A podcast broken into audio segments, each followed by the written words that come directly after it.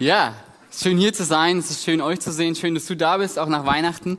Ähm, Heidi hat mich ja schon kurz vorgestellt. Ich bin ja schon, ja, kann man noch neu sagen, vielleicht schon der neue Vikar. Ähm, mein Name ist Paul, bin jetzt seit drei Monaten hier in Hamburg und es ist eine schöne Stadt. Ich freue mich hier zu sein. Ich hoffe, ihr habt gute Weihnachtstage erlebt, ähm, hattet eine gute Zeit gehabt, trotz dass es ein bisschen anders war. Ähm, ja, habt gutes Essen gehabt. Für denjenigen, der sich jetzt noch ein bisschen voll fühlt, seid getrost, die guten Neujahresvorsätze kommen bald.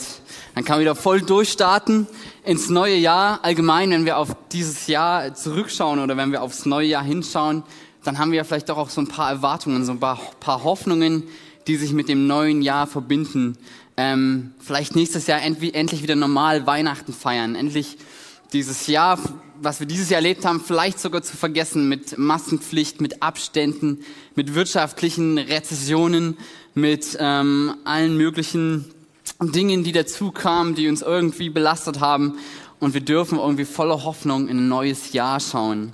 Unser Bundespräsident Frank-Walter Steinmeier, der hat vor zwei Tagen gesagt, wir haben allen Grund zur Zuversicht, allen Grund zur Zuversicht, wenn wir auf das neue Jahr 2021 schauen, zu hoffen, dass das nächste Weihnachtsfest wieder so stattfinden kann, wie wir es gewohnt sind. Wir haben allen Grund zur Zuversicht, weil die Impfungen ab heute in starten.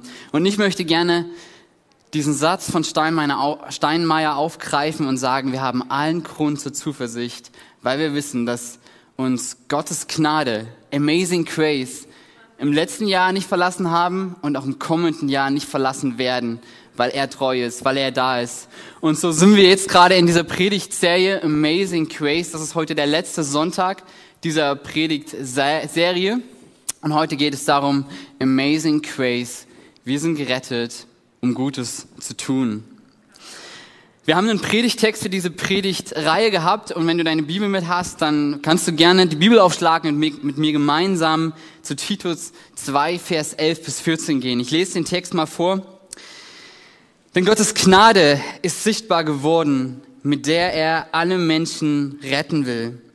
Sie bringt uns dazu, dass wir uns von aller Gottlosigkeit und allen selbstsüchtigen Wünschen trennen, stattdessen besonnen und rechtschaffen hier in dieser Welt leben, so wie es Gott gefällt. Denn wir warten darauf, dass sich unsere wunderbare Hoffnung erfüllt dass unser großer Gott und Retter Jesus Christus in seiner ganzen Herrlichkeit erscheinen wird. Und jetzt kommt der Vers, ähm, um den es heute in der Predigt gehen wird, Vers 14. Denn er hat sein Leben für uns gegeben und uns von aller Schuld befreit. So sind wir sein Volk geworden, das ihm allein gehört. Wir sind rein von Sünde und bereit, von ganzem Herzen Gutes zu tun. Hey, lasst uns, lasst uns zu Beginn noch beten. Lasst uns Gott einladen, dass er zu uns spricht durch den Text und deine Situation ähm, und einladen, dass er unsere Herzen einfach öffnet, uns bereit macht für, für sein Wort.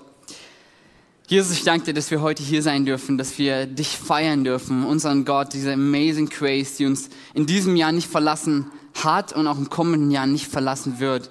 Gott, ich danke dir, dass du hier bist. Gott, ich danke dir, dass du immer wieder zu uns sprichst und dass selbst die Bibel als so ein altes Buch nicht veraltet ist, sondern immer noch aktuell ist, immer noch in unser Leben hineinsprichst. Gott, danke, dass du sprichst und so bete ich und bitte ich dich, dass du unsere Herzen aufmachst.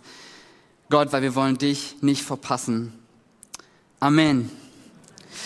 Amen. Ihr Lieben, ich möchte euch am Anfang ein bisschen Hintergrundinfos geben zu unserem Text, den wir haben.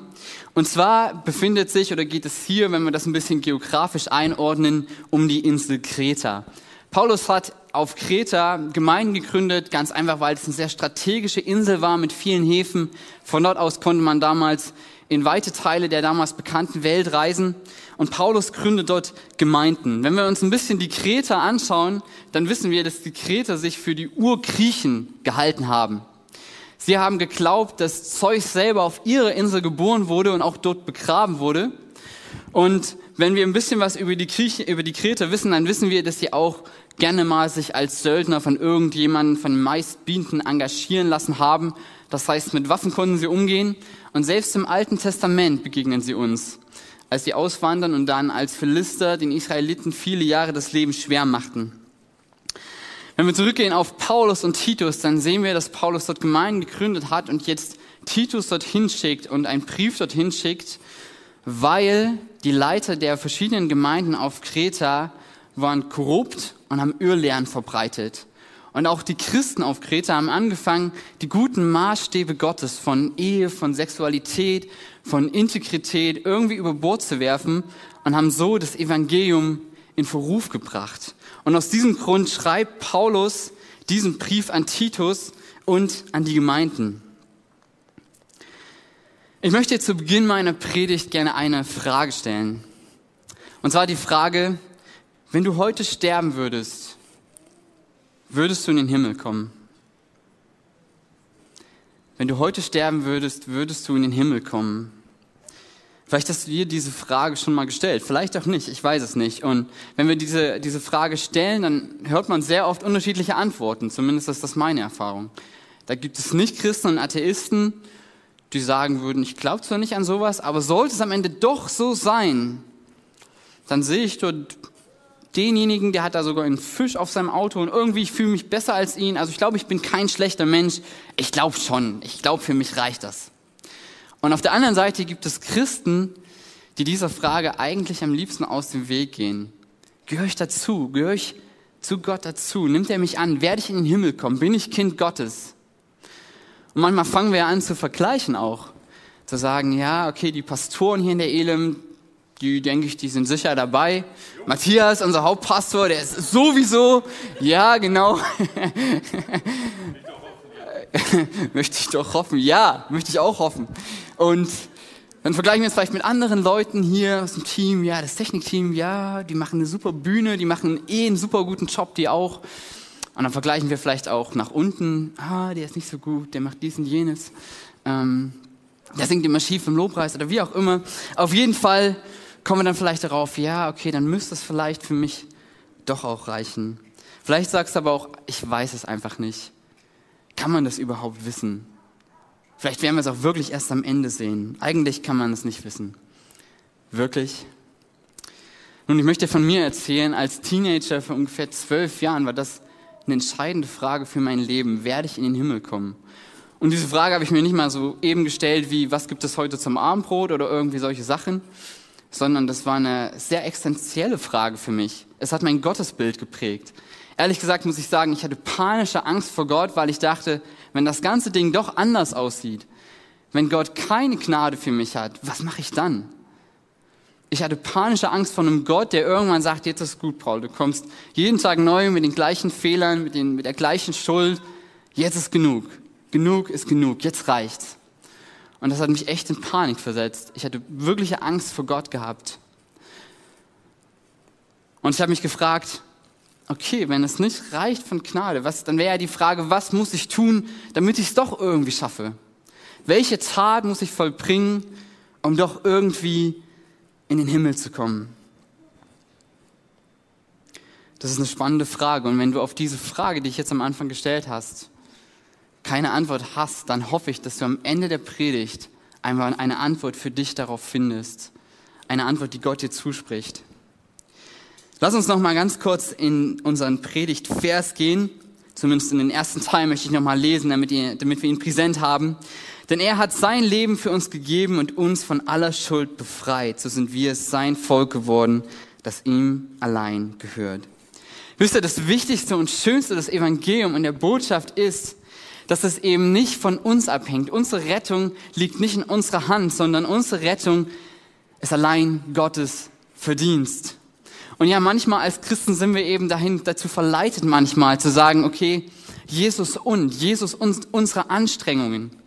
Wenn ich nur oft genug in den Gottesdienst gehe oder auch ihr, die im Stream mit dabei seid, oft genug streame, wenn ich oft genug Bibel lese, wenn ich so wenig wie möglich lüge und wenn ich manchmal in ganz heiligen Momenten auch mal meinen Nachbarn was Gutes tue, dann Gottes Gnade und mein Dazutun, das muss doch, das wird irgendwie reichen, das wird zusammenkommen. Aber das Evangelium sagt was ganz anderes. Die Bibel sagt was ganz anderes. Wir sind gerettet allein aus Gottes Gnade. Allein Gott vermag es uns zu sich zu holen. Wir können es nicht. Und ich liebe das Zitat von unserem deutschen Reformator Martin Luther, der einst gesagt hat, wenn ich, wenn ich auf mich, wenn ich auf mein Leben schaue, dann weiß ich nicht, wie ich jemals gerettet werden könnte. Wenn ich aber auf Gott schaue, dann weiß ich nicht, wie ich jemals verloren gehen könnte. Wir wissen, dass das Evangelium Kraft hat. Wir wissen, dass Jesus Christus uns gerettet hat. Und genau deswegen haben wir ja Weihnachten gefeiert vor drei Tagen. Die gute Nachricht, Gott wird Mensch, der Schöpfer kommt in seine Schöpfung, um uns zu begegnen, uns zu zeigen, wie er wirklich ist, um für uns zu sterben, damit die Schuld uns nicht mehr von ihm trennt und drei Tage später aufzustehen. Christus ist für unsere Schuld gestorben. Ja, auch dann, wenn du deinen Partner und deine Kinder schlecht behandelt hast. Ja, auch dann, wenn du deine Fassung verloren hast und vielleicht deinen Nachbarn angeschrien hast. Vielleicht auch dann, wenn du gelogen hast oder wenn du bei der Steuererklärung nicht ehrlich warst.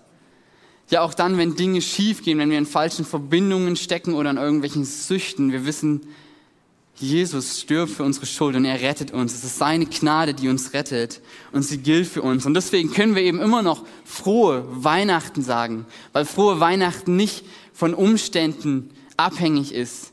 Nicht davon, wie es uns vielleicht gerade geht oder was wir getan haben. Nicht davon, dass wir vielleicht großen Herausforderungen gerade begegnen, wo wir vielleicht Menschen verloren haben oder wo Dinge einfach schief gehen, wir können sogar frohe Weihnachten sagen, selbst, selbst dann, wenn wir Weihnachten ganz anders feiern müssen, mit Masken, mit Abstand, mit nicht so vielen Leuten. Wir können sagen, frohe Weihnachten können wir sagen, weil Gott Mensch geworden ist und das die beste Botschaft für unser Leben ist, der Beginn unserer Rettung. Ohne Weihnachten hätte Ostern und Karfreitag nicht stattgefunden. Aber mit Weihnachten, deswegen können wir das feiern, weil wir wissen, Gott wird Mensch und er hat uns gerettet.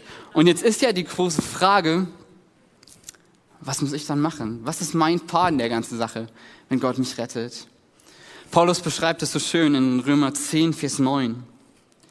Wenn du also mit deinem Mund bekennst, dass Jesus der Herr ist und mit deinem Herzen glaubst, dass Gott ihn von den Toten auferweckt hat, wirst du gerettet werden. Wenn du an Jesus Christus, an seine Geburt, an sein Tod und an seine Auferstehung glaubst und ihm nachfolgst, dann bist du gerettet. Und es ist schon diese gute Antwort vielleicht auf deine Frage. Du bist gerettet. Du gehörst zu seinem Volk dazu. Und das ist ja das Großartige, dass wenn, wenn wir im Titusbrief lesen, dass, dass wir zu seinem Volk gehören, zu seinem Volk, wir allein, dass dieses Volk sich nicht auszeichnet durch Nationalität oder durch Kultur oder durch äh, Sprache oder durch, durch unser Einkommen oder durch unseren sozialen Status, sondern dass Christus alle in sein Volk hineinruft. Dich und mich, und das sehen wir schon zu Weihnachten, dass die, die armen Hirten vom Feld kommen, aus dem Volk der Juden, aber genauso auch die wohlhabenden Sternendeuter und Weisen aus dem fernen östlichen Morgenland. Alle haben Platz, die Hirten und die Weisen, die Reichen und die Armen, die sozial Ausgestoßenen, aber auch die Coolen oder die Mächtigen, alle haben Platz. Alle dürfen kommen. Jeder, der sich von ihm rufen lässt und kommen möchte, der dazugehören möchte. Wenn wir das Wort Eigentum anschauen, das heißt auf Griechisch Periusion, und wenn wir das im Zusammenhang mit Volk anschauen, dann sehen wir, dass das auch im Alten Testament dreimal so vorkommt. Wir sehen, dass, wenn es dreimal vorkommt, dass es fast haargenau so klingt wie im Titusbrief. Ich lese euch mal eine Stelle vor aus Hesekiel 37. Da sagt Gott zu seinem Volk, zu dem Volk der Israeliten, und sie werden sich nicht mehr unrein machen mit ihren Götzen und mit ihren Scheusalen und mit all ihren Vergehen. Und ich werde sie retten aus all ihrer Treulosigkeit, mit denen sie gesündigt haben, und werde sie reinigen. Und sie werden mir zum Volk, und ich werde ihnen zum Gott sein. Gott macht eine Zusage an sein Volk damals der Israeliten, dass er ihr Gott sein wird, dass sie sein Volk sein werden, dass er sie reinigen wird und dass er sie retten wird. Und diese Zusage greift Paulus auf, dass diese Zusage genauso auch uns gilt, dass wir sein Volk sind, dass wir zu ihm gehören. Dass wenn du auf diese Frage immer noch keine Antwort hast, dass wenn du sagst, ich glaube an Gott, dass er mein Herr und mein Erlöser ist, dass du dazugehörst, dass er dein Gott ist, dass du zu ihm gehörst, dass du sein Kind bist, dass er dich gereinigt hat und dass er dich gerettet hat. Ich hoffe so sehr, dass diese Frage für dich beantwortet ist. Und wenn nicht, dann hast du Gelegenheit, nach dem Gottesdienst auf jeden Fall noch mit Menschen darüber zu reden und zu beten. Wenn wir im, Predigtext, wenn wir in diesem Vers weitergehen, in dieser zweiten Hälfte, dann steht dort, so sind wir sein Volk geworden, das ihm allein gehört. Wir sind rein von Sünde und bereit, von ganzem Herzen Gutes zu tun. Ich habe ja meine Predigt genannt Amazing Grace, gerettet, um Gutes zu tun. Gerettet, um Gutes zu tun. Und jetzt wollen wir uns diesen zweiten Part anschauen. Was hat das damit zu tun? Wir sind gerettet. Und was hat es damit zu tun, Gutes zu tun? Nun lass uns nochmal auf die Kreta zurückkommen. Also diese Bewohner von Kreta. Ich habe ja schon erzählt, dass die Kreter andere Götter angebetet haben ursprünglich und ihr Hauptgott war Zeus gewesen. Und Zeus hat sich dadurch ausgezeichnet, dass er log und betrog, um das zu bekommen, was er gerne haben möchte.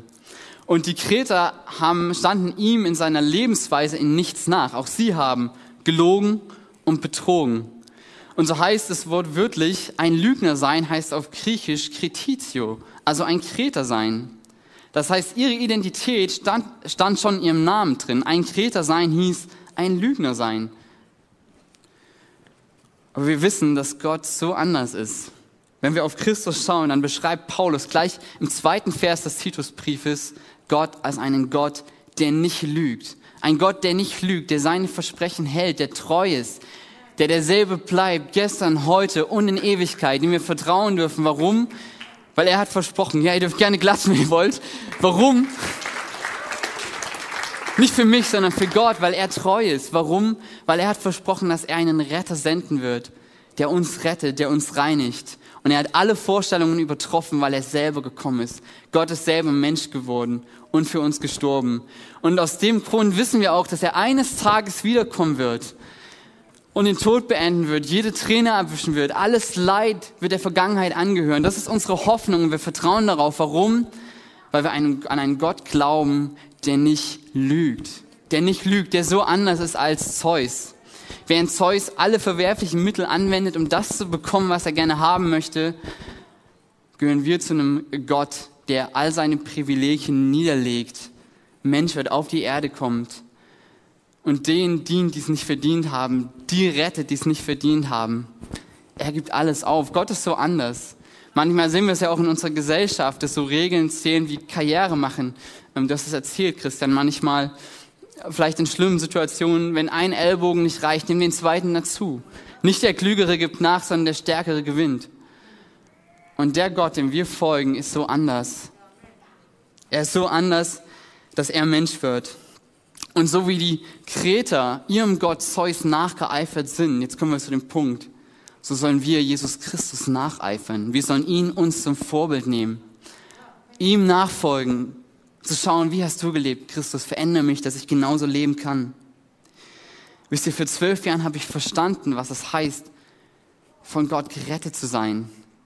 Ich habe verstanden, dass ich keine Angst vor diesem Gott haben muss, sondern dass ich, dass ich voller Vertrauen ihm vertrauen darf. So wie dieses Lied Amazing Grace das sagt, I was blind, but now I see. Ich kann sehen, dass ich nicht wegen meinen guten Taten gerettet bin, sondern zu guten Taten. Die Reihenfolge ist so wichtig, dass ich nicht glaube, ich muss etwas schaffen und etwas tun, um gerettet zu werden, sondern dass ich weiß, ich bin gerettet und aus dieser Dankbarkeit heraus, Christus, will ich dir nachfolgen. Und so ruft uns ja auch Christus, so wie bei den Jüngern. Komm, folge mir nach. Verbring Zeit mit mir. Lass mich dein Lehrer sein. Sei du mein Schüler werde immer ähnlicher und stell fest, wie mein Herzschlag zu deinem Herzschlag wird. Und vielleicht fragst du jetzt, okay, was, was sind denn gute Taten? Was heißt denn gut zu leben? Nun, Paulus schreibt an Titus und an die Krete, dass sie ein schlechtes Leben führen und deswegen das Evangelium in Verruf bringen. Lass es mich einfach umdrehen. Gute Taten sind das, ist eine Lebensweise, die das Evangelium bestärkt und die Gott die Ehre bringt. Es ist eine Art und Weise zu leben, dass Menschen, wenn sie erfahren, dass wir Christen sind, zu sagen, ja, es ist etwas, was ich noch suche, was ich so gerne finden würde, so wie Christian uns das gesagt hat. Es ist Gott nachzufolgen. Und es ist so gut und ich habe so gute Erfahrungen gemacht, dass wir immer wieder beten und Gott fragen, Gott, was, was willst du, was hast du heute mit mir vor? Vielleicht, wenn wir morgens aufstehen und sagen, Gott, ich möchte mich gebrauchen lassen von dir. Oder vielleicht, wenn wir auf dieses neue Jahr 2021 schauen, zu sagen, Gott, was hast du vor? Was kann ich tun? Wie kann ich in meinem Umfeld aktiv werden? Gott, zeig mir, wo kann ich in meinem Umfeld deine Hand zum Helfen sein? Dein Mund, um Gutes zu sagen, um Gutes auszusprechen. Deine Augen, um die Not dieser Welt zu sehen. Deine Hände, um zu helfen in dieser Not. Deine Ohren, um einfach mal zuzuhören und dein Herz, um zu fühlen. Wie kann ich dich repräsentieren in dieser Welt? Und das kann echt so ein Gebet werden. Ich möchte erzählen, ich wohne ja noch nicht so lange in Hamburg und ich muss sagen, ich habe es nicht bereut, hierher gekommen zu sein. Ihr wohnt in einer wunderschönen Stadt und nun darf ich mich auch dazu zählen. Ähm, und dafür wohnen und ich habe eine Wohnung gefunden, das war echt ein Segen und nachdem ich so halbwegs eingezogen war, ich, ähm, wollte ich einfach mal rumgehen. Ich wohne im Haus, da gibt es 16 Wohnungen und einfach mal mich vorstellen. Und es war eine sehr interessante Begegnung, das kann ich vorab schon sagen. Ähm, zwei Leute haben nicht aufgemacht und es ist ja in so einem Altbau, wo die Dielen knacken, da weißt du, die Leute stehen vor der Tür. Aber sie machen irgendwie nicht auf und du fragst dich, warum. Eine Person hat mir, hat mir die äh, Tür direkt wieder von der Nase zugeschlagen. Das war, ich dachte, okay, Hamburg. Ähm ich fühle mich willkommen. Aber ich habe noch mehr Menschen kennengelernt. Die meisten waren wirklich positiv überrascht und gesagt, das hat noch keiner gemacht. Mit manchen stand ich echt für lange Zeit in ihren Wohnungen. Wir haben, wir haben erzählt, ich habe mich vorgestellt. Eine wollte mir auch nicht glauben, dass ich Pastor bin. Ich habe gesagt, ja, komm mal vorbei. Ähm, für eine Person durfte ich beten. Mehrere haben gesagt, oh Paul, es ist cool, dass du das machst, aber mach dir keine Hoffnung. Wir haben einfach keine gute Nachbarschaft. Hier sagst du dir nicht wirklich Hallo und irgendwie jeder lebt so sein Ding. Einen Tag später haben wir die erste WhatsApp-Gruppe gestartet. WhatsApp-Nachbarschaftsgruppe. Ähm, meine Nachbarin ist Irakerin, sie bringt mir immer mal Essen vorbei und es schmeckt echt gut und auch ich habe ihr schon Essen vorbeigebracht. Ich will nur sagen, sie lebt noch. Ich habe sie vorgestern erst gesehen. Ähm, muss ich vielleicht dazu sagen. Und was mein Wunsch ist, ist eigentlich, dass mein Leben Gott repräsentiert. Dass da, wo wir hinkommen als Christen, es ein Segen sind, ein Licht mit hineingeben. Diese amazing grace, so wie wir Menschen begegnen, das, was wir sagen, das, was wir tun, so wie wir ihnen zuhören, da, wo wir hingehen. Wenn wir etwas tun, was andere nicht machen, dass wir zeigen, wir haben eine Botschaft, die so viel besser ist als die Botschaft dieser Welt. Wir haben eine Lebensweise, die so viel besser ist als die Lebensweise der Kreter oder von Zeus oder von dieser Gesellschaft, sondern wir sind aufgerufen, einen Unterschied zu machen, aufgerufen, in dieser Welt ein Licht zu sein. Wir dürfen aufstehen, da wo Ungerechtigkeit passiert. Wir dürfen Dinge beim Namen nennen. Wir dürfen Menschen helfen, denen sonst keiner hilft. Wir dürfen zu Menschen gehen, die ausgegrenzt sind. Wir dürfen ein Segen dieser Welt sein. Und ich liebe das, was Joshua Wong sagt. Joshua Wong ist, war einer der Wortführer der Proteste in Hongkong gegen die chinesische Diktatur. Und ich liebe sein Zitat. Joshua Wong hat gesagt, als Christen sind wir nicht nur dafür verantwortlich, das Evangelium zu predigen, und dann darauf zu warten, in den Himmel zu kommen, wenn wir sterben. Wir müssen den Himmel auf die Erde bringen. Wenn wir wollen, dass dieser Traum wahr wird, dann sollten wir die Menschen wissen lassen, dass wir uns als Christen nicht nur darauf konzentrieren, unser Gehalt zu erhöhen und unsere Karrieren zu verbessern. Vielmehr sollten wir fragen, wie können wir mehr für die Menschen um uns herum tun? Wir sind gerettet, um Gutes zu tun. Wir sind gerettet, damit wir Jesus nachfolgen. Weißt du, ja.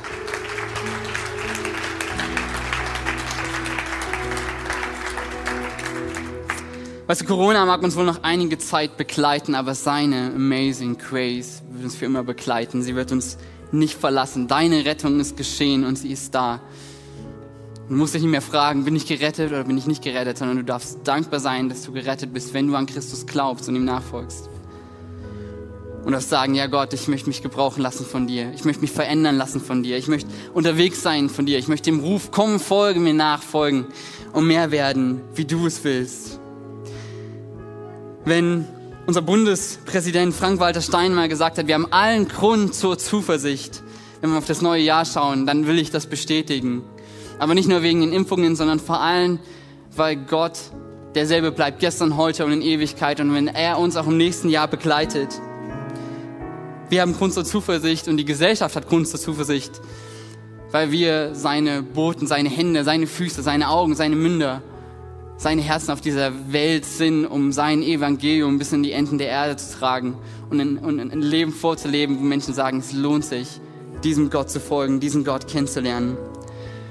Und vielleicht können wir uns eine Zeit nehmen, wo wir einfach nochmal zur Ruhe kommen und wenn du magst, schließ die Augen, wenn du magst, lass sie auf, ist egal. Aber einfach Gott zu fragen, Gott, was hast du mit meinem Leben vor? Gott, wo möchtest du mich in meinem Umfeld gebrauchen? Wo möchtest du, dass ich irgendwo hingehe, wo sonst keiner hingeht? Vielleicht auch im Hinblick auf das neue Jahr 2021. Gott, was hast du geplant? Was möchtest du mit mir bewirken?